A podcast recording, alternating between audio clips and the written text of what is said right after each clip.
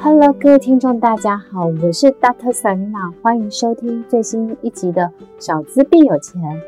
今天我们要分享的一个主题，也是大家都非常关心的一个题目，也是我们的听众许愿的一个题目：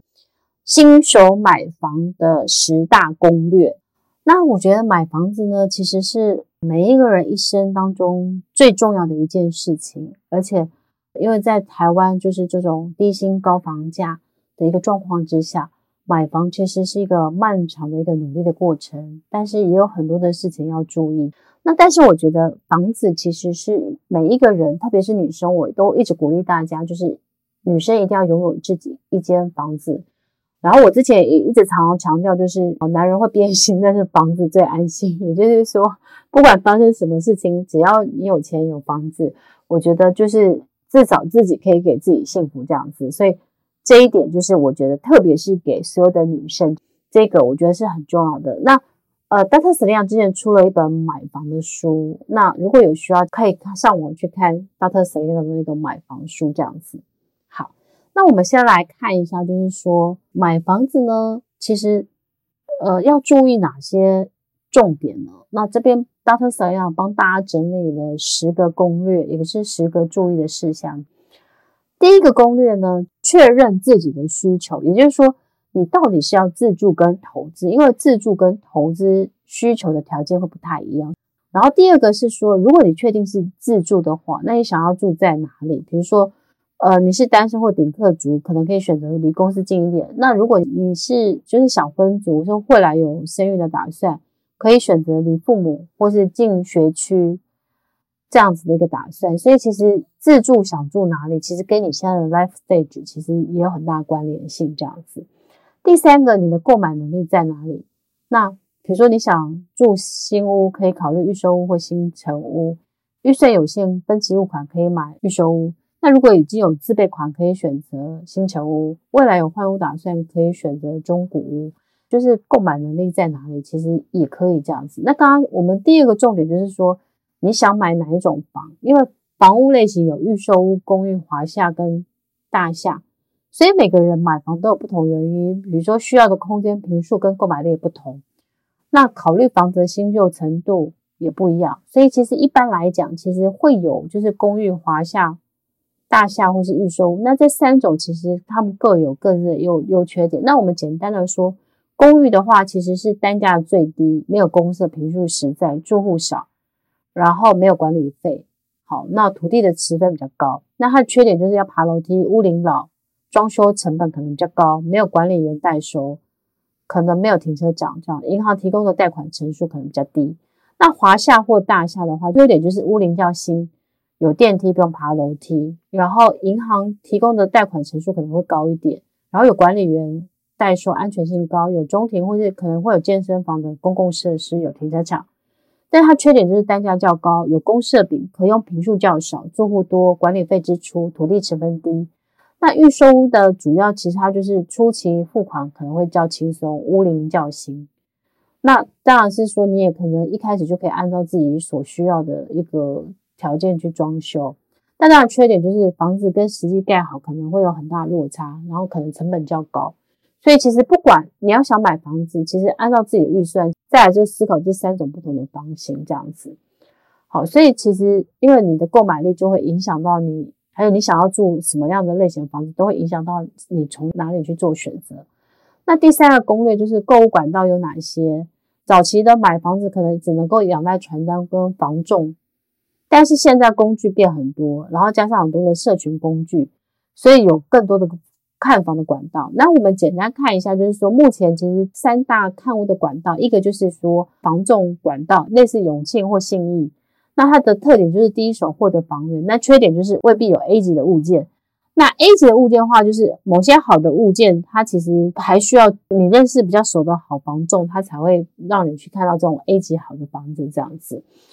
这个就是大概你知道这个 tips，然后另外一个是。找房网站，比如说像是好房网、乐屋网、五九一，他们这都是可以看房子。那它的特点就是一次可以看到各个房仲品牌的房源，然后当然缺点就是数量太多，要花比较多时间找。那第三个管道就是建商的官网，就是你可以随时找房，但是其实建商的官网可能界面没有那么好使用，而且你可能一次只能开一家，所以当然就各自有好优缺点。那单车怎样？基本上呢，我会觉得就是说，如果说你有比较熟悉的房仲的话，那你其实可以长期跟他去做交往的。那他当然，其实他第一个是他会比较了解你，然后你也跟他熟，你也会呃容易看到比较好的一个物件。所以我这是这样建议的。那像我的朋友崔咪，他其实长期就是他都会有固定配合的房仲。那这个房仲其实可能很了解他，不管是他要买房，他要卖屋。其实这个房仲都可以给他很好的一个服务，这样子。所以其实我觉得，啊、如果你可以长期就是跟一个房仲好好的一个交往，我觉得其实对你在买房的时候，其实也是一个很大的注意，这样子。那第四个一个攻略就是说，如果你要跟房仲约看房，那看房子要问什么呢？其实基本上你可以想一想，就是第一个是基本问题，包括屋龄、车位、坪数、座位、户数、公设比、建商附近的环境。那当然，间接问题就是说有没有翻新跟装潢，屋主为什么要换屋卖屋，屋主持有房子几年？好，这个就是你要去房仲预看屋看房子要问的一些问题。那当然，其实第一次看房子是处检视采光跟通风。那其实你在看白天关灯看房采光明显不足的时候，即便价格 OK，也可以建议避开。其实就是类似这样的一个条件，就是说你多看。其实才可以，就是去了解更多这样子的一个房屋的资讯，这样也不会就是太少看屋子，很容易就是不知道问什么问题，然后也容易就是没有想清楚就买到了自己可能不一定真正需要的一个房子。第五个攻略的话，就是现场看房的一个房屋技巧。那前面是说你要看屋子要问的问题。但是你问了问题之后，你可能要再多看几次，然后多看几次之后，你要看屋的一些技巧。所以第一个就是，呃，大特神要觉得房子至至少要看四次以上，也就是白天、晚上、假日、下雨天的时候去看。因为你白天看房可以看出房子采光好不好，但晚上其实也需要看，因为晚上要看周边的环境是否宁静、是否居住。那假日的时候其实是要看说，那假日的时候。会不会有一些市集或什么的摊贩出现？那到晚上的时候是其实是要去看说会不会淹水，会不会漏水这样子。所以其实最好有四次，至少看四次这样子。所以你看多的时候就可以检查屋况。那因为其实买中古屋的时候最怕房子漏水，所以还刚刚才讲说雨后要去看，是因为看有没有漏水或龟裂、墙壁壁癌这些问题。然后再来就是你看房子的时候，其实你要评估的是。评估环境，就是说有没有什么险恶的设施，比如说，呃，是不是在巷底，或是无尾巷，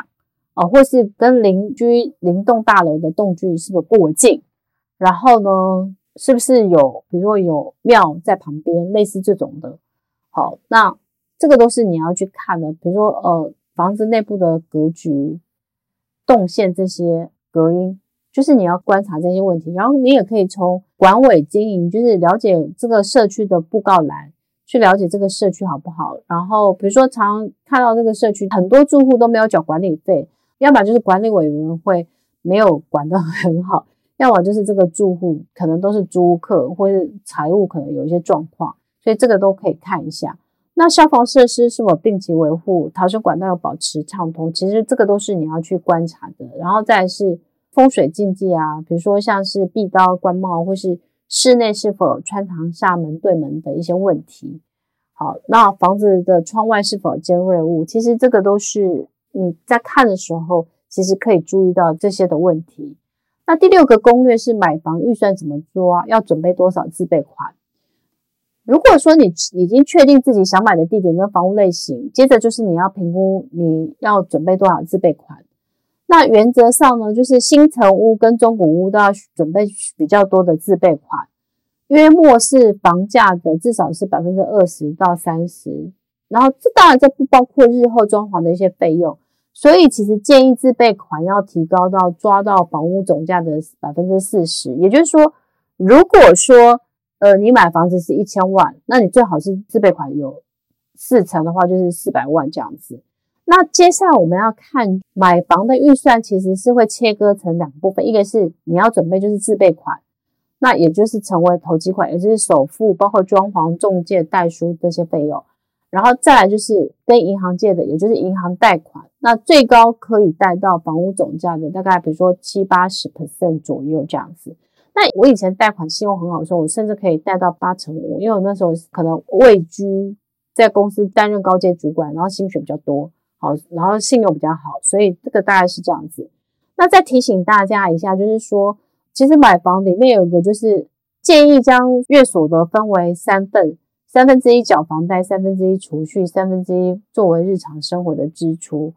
那当然，其实这个是就是一个买房三三三的简单的一个逻辑这样子。那当然，其实我觉得我真的提出六三一，那很多人会问我说，六三一理财，那房贷是要放在哪里？所以其实呃，这是另外一个考虑，可以给你提供的一个方式，就是。如果你真的买房，其实你也不一定用六三一，而是可以把它变成三三三。也就是说，你薪水分成三份，然后三分之一缴房贷，三分之一做储蓄投资，三分之一作为日常生活的支出。那当然，这个其实是比六三一更辛苦一点，因为你可能比如说你薪水三万，然后三分之一花在日常生活，可能就一万这样子。那当然，其实这个是一个简单给大家思考的一个比例。那当然，这个也不一定是你都必须要这样子照按照的，只是说这样子的一个方式是方便你就是做一些财务的一些管理跟规划的。所以这个是买房缴房贷的时候可以用三三三，就是三分之一放在房贷，三分之一放在储蓄投资，三分之一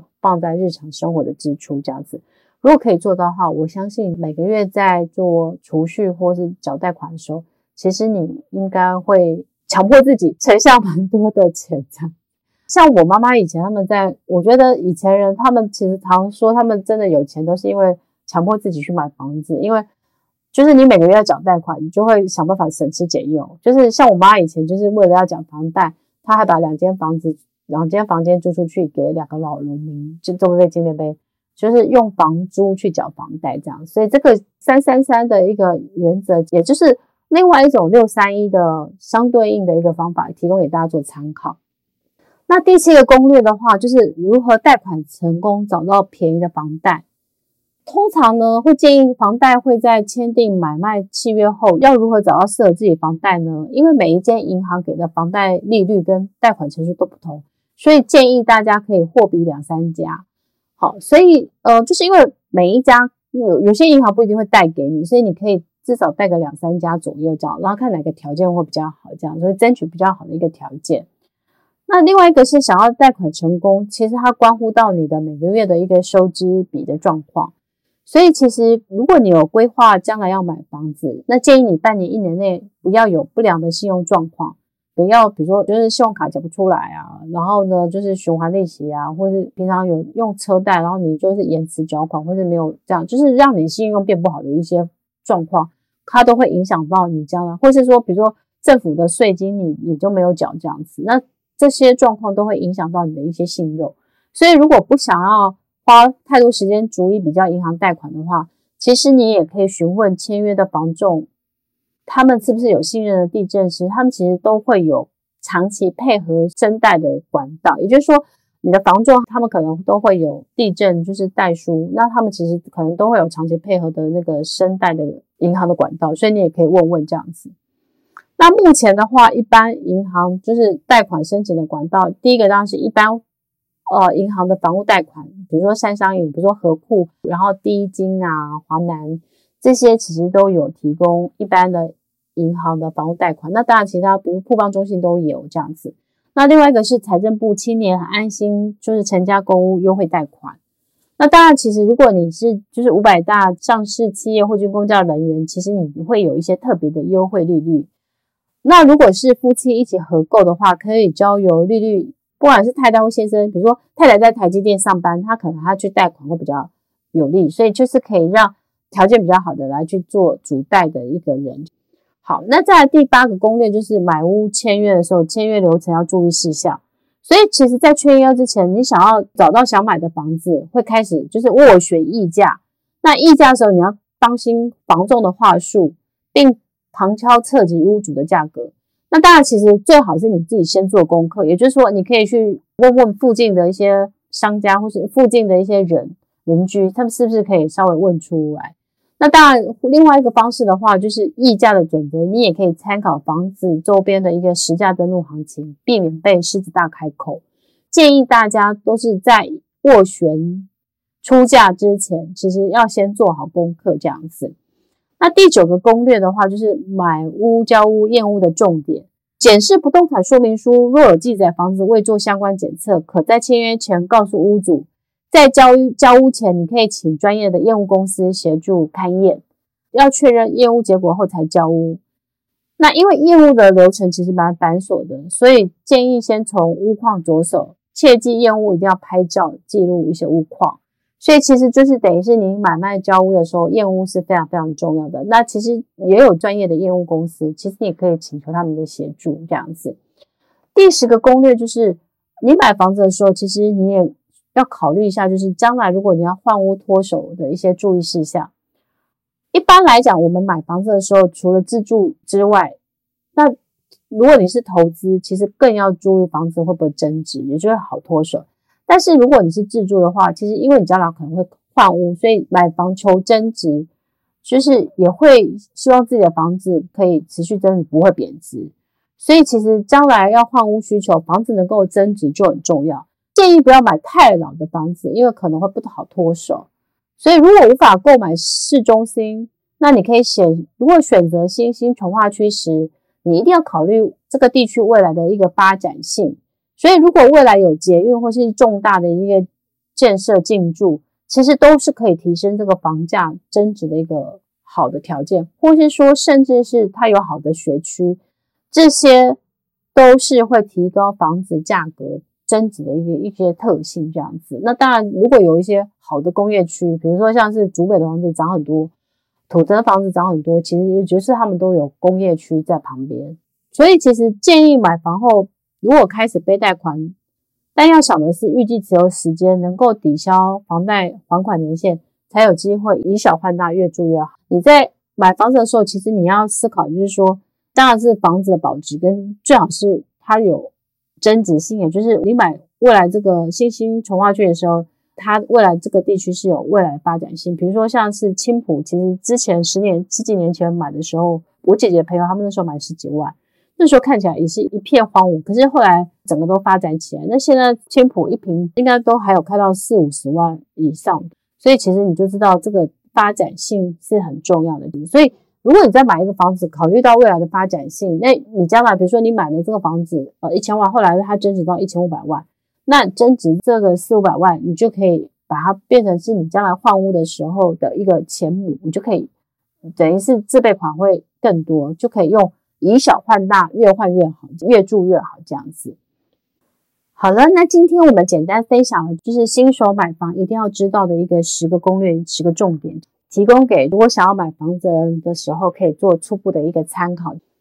那就是希望这一节内容对大家未来要买房的时候，提供给大家一个基本的一些概念，这样子。那买房子虽然在台湾不容易，但是我相信只要努力的存钱、学习投资。就像老师的之前的粉丝，他其实花了三四年，他就有机会去预圆他买房的梦，所以相信他可以做到，你一定也可以做得到。那就是我觉得，就是把买房这个梦想当做你努力存钱、学好投资的一个很大的动力，就可以做得到。好，最后呢，老师再提醒一下，就是说，呃，谢谢大家常常收听老师的小资变有钱 Podcast。我们现在就是有八月有做另外一个活动，就是周周听 Podcast，周周送。大财经，所以只要你收听完，给我们五颗星的评价，并且留言你收听感想，或是你许愿想听到的这个节目的主题，就有机会可以抽到最新的发财金。然后最后再提醒一下，就是老师的六三一理财投资 APP 呢，就是欢迎大家免费下载来使用。然后输入那个 Selina S E L E N A 序号，就可以得到 VIP 的一个使用七天的这个功能，也就是可以包含了 Excel 汇出的这个每月的收支记账的损益表，以及可以用使用你的浪费清单跟查看适合小资的定期定额的 ETF 清单。我们这个 ETF 清单其实它很特别的是，它还有折溢价的功能，所以你也可以来查看，就是最新的这个 ETF 折溢价。那之前呢，零零九零零，他那时候说配一二元的时候，老师那一次在直播的时候就提醒大家说，千万不要溢价去追高，因为那一天长涨到溢价的大概是五六趴以上。老师就说他之后会修正，果然他现在就是连跌好多天，除夕完之后应该现在回到十一块或十十一块附近这样子。所以好的 ETF 它会趋近于它净值，市价会趋近于净值，大概在正负一之间。所以其实大家都不要去追高。那今天我正负一趴之间这样，所以大家都不要去呃追高。再次提醒大家，不要因为就是高配息就是盲目的追高，那你可能赚了配息赔了价差，然后就是套牢在那边这样子。所以大家还是要看一下择一家，也要关心一下它的净值跟市价差多少这样子。好，那。就是谢谢大家收听我们今天的这一集的新手买房的十大攻略，我们就分享到这里，谢谢大家，我们下次见了，拜拜。